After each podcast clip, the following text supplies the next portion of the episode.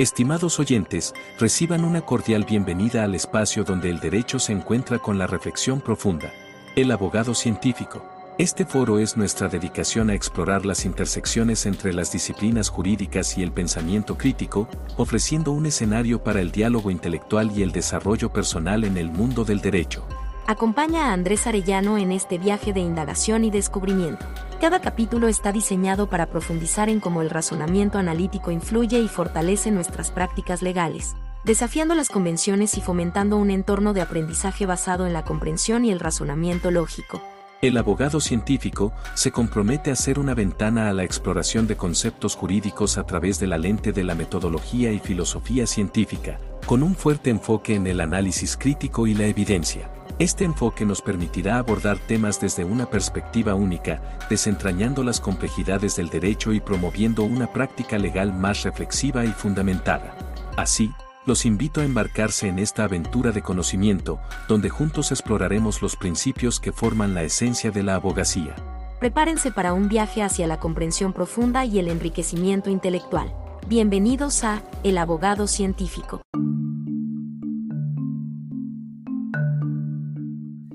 Bienvenido a este nuevo episodio. Antes de iniciar, te invito a que te suscribas, lo compartas, lo califiques ahí en las estrellitas que están a tu disposición aquí en Spotify.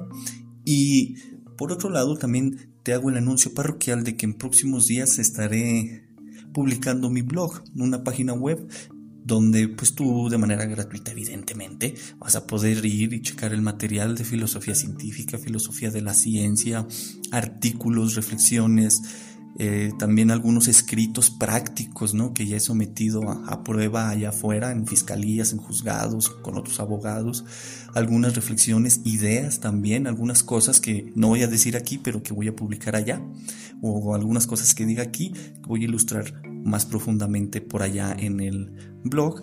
Y te invito a que te suscribas en su momento para que te lleguen las notificaciones a tu correo de las entradas al blog y puedas darle una leída y pues evidentemente hacer tu análisis como tiene que hacerse en todo en todo conocimiento que se comparte o se desea generar. Cierro el anuncio parroquial. Continuamos con la teoría semántica de Mario Bunge, en lo tocante al tomo 1 de su Tratado Básico en Filosofía el cual se llama Semántica 1, sentido y referencia. Te expuse lo más directa posible una parte de la teoría de la referencia que desarrolló Bunge dentro de su semántica, esto en el episodio anterior. Ello fue bajo la razón de que para comprender la filosofía hay que toparse de frente con ella. En el episodio pasado eso hicimos. Por eso, ahora vale hacer unas aclaraciones, porque la filosofía tiene que aclarar en vez de oscurecer. La primera es que estamos hablando de la referencia, porque es un punto importante para luego entender el tema de la designación, denotación, etc. ¿no? Tenemos que tener claro esto. Y bueno, antes de iniciar ya un poco más profundo, Déjate expongo un par de razones por las cuales la teoría de Bunge es útil para uno como abogado. En primer lugar, en algún momento de tu argumentación, ya sea teórica o práctica, en un caso, has tenido el problema de que tienes que recurrir al argumento de autoridad para justificar o explicar algo. Es decir, quieres meterle doctrina a tus argumentos. Por lo tanto, te pregunto, ¿cómo es posible solucionar ese problema sin tener que recurrir al argumento de autoridad. Es obvio que en el ámbito académico la forma de conocimiento es la dogmática, lo cual es triste a estas alturas del siglo XXI, no teniendo tantos avances científicos, también eh, teóricos, filosóficos, etc. Además de que en el ámbito académico impera el argumento de autoridad, hacer citas y citas y citas. En este sentido, el argumento de autoridad, ya sea para lo teórico y lo práctico, puede ser o disminuido o eliminado mediante la teoría semántica de Bunge y el empleo de herramientas formales, ya sea que no lo hagas tan denso o simplemente sus elementos esenciales, ya es cuestión estilística, y así se dejaría de citar y citar.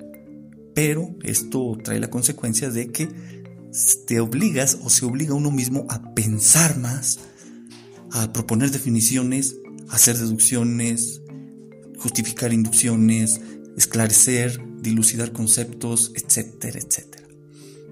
En la práctica hay una cuestión interesante, porque pueden reinterpretarse las múltiples tesis y jurisprudencias y encontrarles sus referentes más allá del caso del que devienen y evidentemente dar las razones del por qué.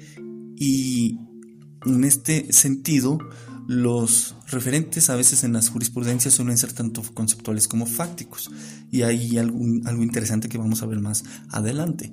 Así pues, esta es la primera razón. La segunda deviene porque se afirma como una creencia muy difundida en la abogacía de que la práctica es diferente a la teoría o que la teoría solo se entiende en la práctica. Sin embargo, contrario a estas afirmaciones, es que la teoría se entiende cuando se la analiza, no en la práctica. Porque antes de poner a prueba una teoría, primero hay que saber de qué habla. ¿Cómo voy a andar yo haciendo ejercicio profesional si no entiendo una teoría? Eso es algo sumamente irresponsable, ¿no? De ahí que los actos o actividades que se hacen como abogado están guiados por la manera en que comprendemos una teoría y los referentes o cosas de las que habla esa teoría. Ya sean constructos tal como el concepto de bien jurídico o bien cosas fácticas como un hecho y una conducta humana desvalorada socialmente y prohibida y sancionada penalmente.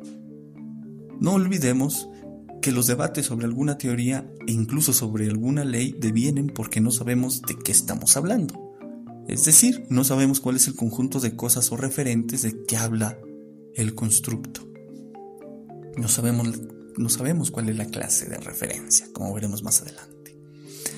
Bien, hagamos las aclaraciones sobre la postura de Bunge que subyace a su teoría. La primera es que Bunge construye la teoría que te expongo desde un materialismo conceptualista y ficcionista. Esta se sostiene en las siguientes tesis.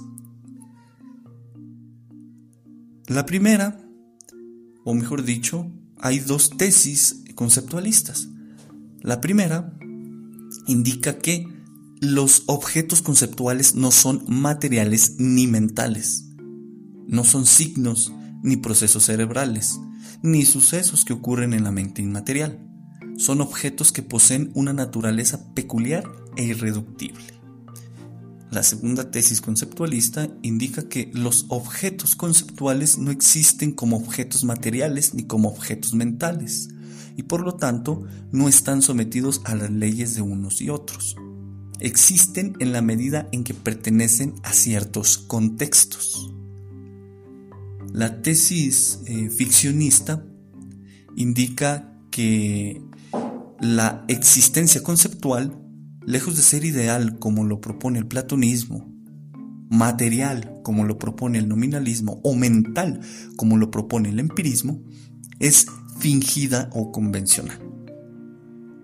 Hacemos de cuenta que hay conjuntos, relaciones, funciones, números, teorías, proposiciones, etc.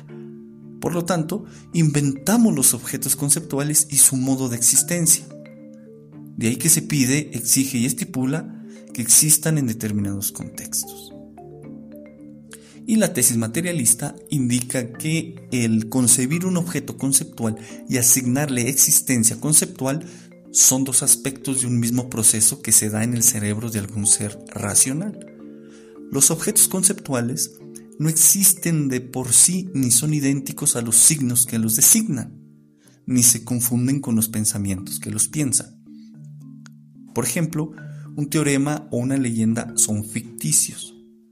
Podemos imaginarlos o pensarlos, Y día que dejen de ser imaginables o pensables, dejarán de existir al modo en que deja de existir una deidad, cuando el último pagano deja de existir.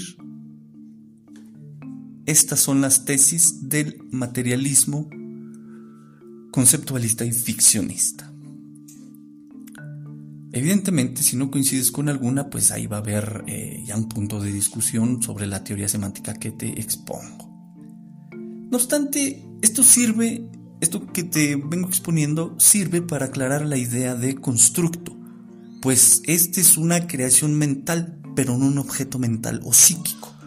Los objetos mentales o psíquicos serían una percepción como la que te estás haciendo ahora a través de estas ondas sonoras que entran a tu canal auditivo y escuchas mi voz. Un recuerdo también es un objeto mental o psíquico, tal como el recuerdo de tu graduación de bachillerato o de la universidad. Así pues, hay cuatro clases básicas de constructos, que de manera enunciativa más no limitativa, porque ahí pueden existir más, son los siguientes. Conceptos, proposiciones, contextos y teorías. Los conceptos, por un lado, es todo aquello a lo que se puede atribuir un referente o bien son las unidades mínimas con las que construimos las proposiciones. Por ejemplo, la proposición el abogado es científico, los conceptos son abogado, científico y de manera interesante el es, porque esta cúpula nos puede indicar lo que es una relación lógica de inclusión. Las proposiciones son los constructos o una creación mental que satisface algún cálculo proposicional de la cual puede evaluarse su valor de verdad. El contexto es un conjunto de proposiciones formadas por conceptos con referentes comunes. Una teoría es un conjunto de proposiciones enlazadas lógicamente entre sí y que poseen referentes entre sí. Nótese la diferencia entre contexto y teoría. Esto va a quedar claro también en próximos episodios. Si quieres profundizar sobre esta cuestión de filosofía de las ciencias formales y la naturaleza de los objetos conceptuales, puedes adquirir o buscar el libro de epistemología de Maribungia y a partir de la página 51 pues encuentras mucha información al respecto. Con lo expuesto, tenemos que Bunge afirma que los objetos creados por la mente, tal como un constructo, son objetos artificiales y diferentes a las cosas reales, porque los constructos son creaciones mentales y lo mental es el equivalente de un proceso cerebral. Con esto se contrapone al nominalismo y al platonismo. Estas posturas también las trata en, su libro de epistemología. De momento continuamos con la teoría de la referencia, pero es necesario las anteriores aclaraciones. Según Bunge, los conceptos eh, pueden agruparse en dos grupos, los conjuntos y los predicados. De los primeros se encarga la teoría de conjuntos, de los segundos la lógica de predicados, pero ambos casos pueden intersectarse o pueden utilizarse para lograr una mayor especificidad respecto a lo que decimos de cierto objeto. Tomando de ejemplo un constructo tal como el predicado, se tiene que la teoría semántica de Bunge propone ver a los predicados como función proposicional o función de predicados, o sea, una fórmula matemática que ayuda a relacionar individuos con enunciados y que sirve para representar conceptualmente las propiedades de una cosa, ya sea conceptual o fáctica. De ahí que se tiene un dominio de cosas, ya sean conceptuales o fácticas, que se dirigen a o se conectan con un grupo de enunciados. Esta forma de representación ayuda a dar razones de las propiedades formales de los conceptos y objetos conceptuales, tal como las proposiciones, teorías, contextos, etc. Ahora bien, en matemáticas el predicado es lo mismo que la propiedad. notemos cómo para nosotros, eh, bueno, al menos seguimos estas corrientes, pues la lógica de predicados y la teoría de conjuntos pues nos ayudan, son nuestras herramientas básicas. ¿sí? Hay quienes formalizan muchísimo, hay quienes pues, nada más formalizamos de manera un poco más eh, sencilla y al final eh, la noción de predicado y propiedad fuera de las matemáticas puede llegar a confundir. Para entender la diferencia entre predicado y propiedades, es necesario adentrarnos someramente al tema de la ontología, es decir, a la rama de la filosofía que busca explicar cómo está conformado el mundo. Las propiedades son una categoría ontológica que hablan de las características de una cosa. Toda cosa posee ciertas características, ya sean intrínsecas como el número o la composición, ya sean relacionales, tales como estar entre o enlazado a. También pueden ser características cambiables, como la edad, o bien características invariables, tal como una ley natural. Por ejemplo, una propiedad o característica semántica de un constructo es su referencia. Finalmente, para expresar una propiedad o característica de una cosa requerimos de una proposición. Por su parte, al traer al terreno de lo abstracto eh, e intentar representarlas conceptualmente, es que aquellas propiedades las expresamos mediante predicados. O sea, mediante la fórmula que nos ayuda a identificar tanto la cosa como las características que se dice mediante las proposiciones tiene esa cosa. Por eso, dice Bunge, que la función proposicional relaciona, aparea, enlaza o dirige una cosa hacia una proposición. No olvidemos que una función es una relación entre dos conjuntos, tal que a cada elemento del primer conjunto le corresponde un elemento del segundo conjunto. Con esto, de la función proposicional, esencialmente lo que Bunge plantea es que se identifique el concepto que servirá para representar la aplicación, o sea, la función o aquello que ayuda a que se tenga una correspondencia entre dos conjuntos. Así, de toda una teoría, hipótesis, postulados, etc., hay que identificar el concepto específico que interesa y que servirá para identificar la función. Luego, de toda una teoría, hipótesis, etc., hay que identificar los individuos específicos de los que habla. Y de ahí hay que realizar un conjunto definido de tales individuos, ya sean objetos concretos como personas, animales, piedras, etc., o bien objetos conceptuales. Este será el conjunto dominio. Luego, de nuevamente de todo el constructo, que ya sea teoría, hipótesis, afirmación, etc., hay que identificar el conjunto de los enunciados en los que aparece el concepto que interesa. Este será el codominio. Una vez bien definidos ambos conjuntos, entonces la función hará su trabajo relacionando a X individuo con Y proposición. Así pues, esto muestra que es necesario hacer un riguroso trabajo de escrutinio de una teoría, hipótesis, postulado, incluso una jurisprudencia, etc., para saber de qué habla y cómo racionalmente se da esa relación entre individuos con proposiciones y de paso se identifican las razones que a criterio de quien construyó tal constructo lo justifican. Evidentemente, ese trabajo de análisis semántico surte sus efectos al, hacer trabajo de campo o cualitativo, incluso cuando se hagan las discusiones de datos. Además, otorga una herramienta poderosa para dar razones sobre algo, ya sea a favor o en contra, y con ello reducir la necesidad de citar autores.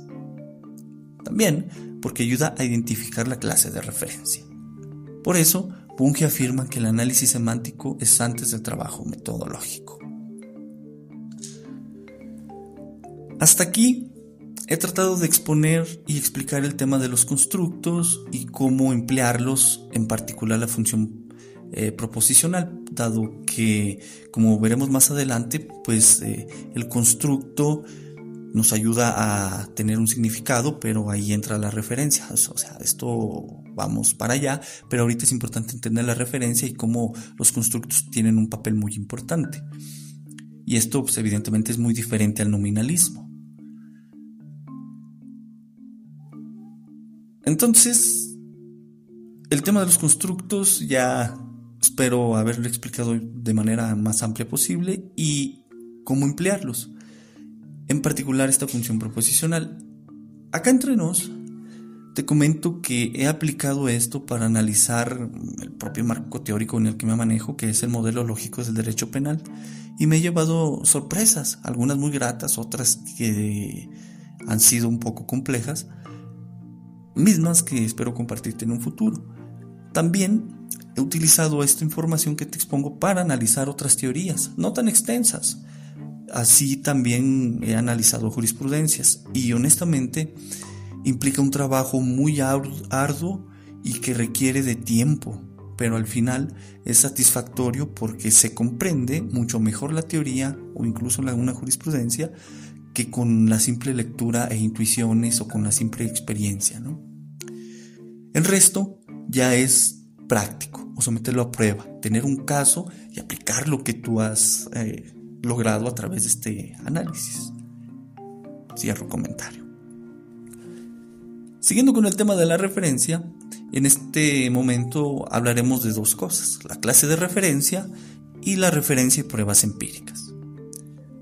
La clase de referencia o universo de discurso habla de la colección de los referentes de un constructo dado, o sea, los elementos bien definidos, ya sean conceptuales o fácticos, de los que se está hablando por medio de una teoría, un concepto, una fórmula, un teorema, un predicado, un grafo, etc.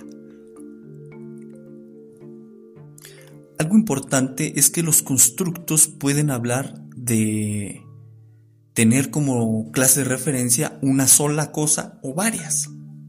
Y esto es eh, interesante porque el trabajo es identificarla. Ya vimos que hay que hacer, bueno, si se quiere emplear una función proposicional, hay que hacer tal análisis de los conceptos, etcétera, etcétera. Bueno, independientemente de eso, hay que analizar todo el constructo de que se trate, sea una, te digo, una teoría, proposición, concepto. Y esto a veces necesita uno apoyarse en alguna otra teoría. Por ejemplo, en derecho penal, para hacer observable el comportamiento social desvalorado y sancionado penalmente, recurrimos a cierto tipo penal. Y este es visto desde cierta teoría del tipo penal, que la del modelo lógico, que la de Roxin, etc. Esta funge como una teoría auxiliar para cubrir el espacio entre lo fáctico y lo, hipotetizado en la norma. Con estas ideas, ya que tenemos claro el tema de la clase de referencia, te planteo unas preguntas. ¿Cuál es la clase de referencia de la teoría del delito? ¿Cuál es la clase de referencia de la teoría del tipo penal? ¿Cuál es la clase de referencia de la teoría del caso? ¿Crees que la teoría del caso tiene como clase de referencia un comportamiento social desvalorado y sancionado penalmente, o bien la teoría del caso tiene como clase de referencia inmediata un constructo llamado caso, y por medio de él habla de manera aproximada del comportamiento social desvalorado y sancionado penalmente. El constructo caso ¿Es un concepto fácticamente referencial? Si es así, ¿de qué habla? ¿La teoría del caso tiene algún tipo de supuesto específico o básico? ¿Qué tipo de enunciados comprobables componen la teoría del caso? ¿Qué clase de pruebas requiere la teoría del caso? Con estas preguntas y más en, esta final, pasemos ahora al tema de la referencia y pruebas empíricas. En concreto, Bunge sostiene la tesis de que si una teoría es comprobable empíricamente, posee una clase de referencia hipotética no vacía.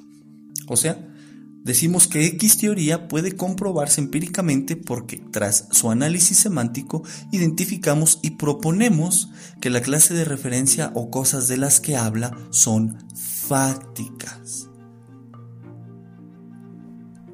Ahí es donde nosotros podemos ir identificando si hay más clases, si hay más elementos de las que hable la teoría o son menos, etcétera, etcétera.